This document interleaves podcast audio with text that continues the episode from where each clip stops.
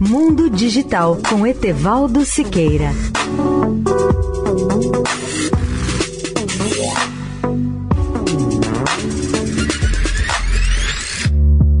Olá, ouvintes da Eldorado. Finalmente, o Google e o YouTube vão combater a desinformação climática. Os dois gigantes da internet endureceram seus regulamentos e proibiram, a partir do dia 7 de outubro, a publicidade e a monetização de conteúdo que negam a realidade do aquecimento global e contradizem o consenso científico já estabelecido em torno da existência das causas das mudanças climáticas.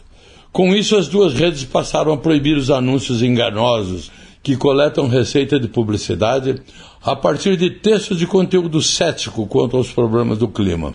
O regulamento aplica-se às mensagens que negam os efeitos das emissões de gases a longo prazo, do efeito estufa e da atividade humana, em especial as que qualificam como falsas ou fraudulentas as alterações climáticas. O Google explica que os anunciantes simplesmente não querem que os seus anúncios apareçam ao lado desse tipo de conteúdo. E os editores e criadores não querem anúncios desse tipo em suas páginas ou vídeos.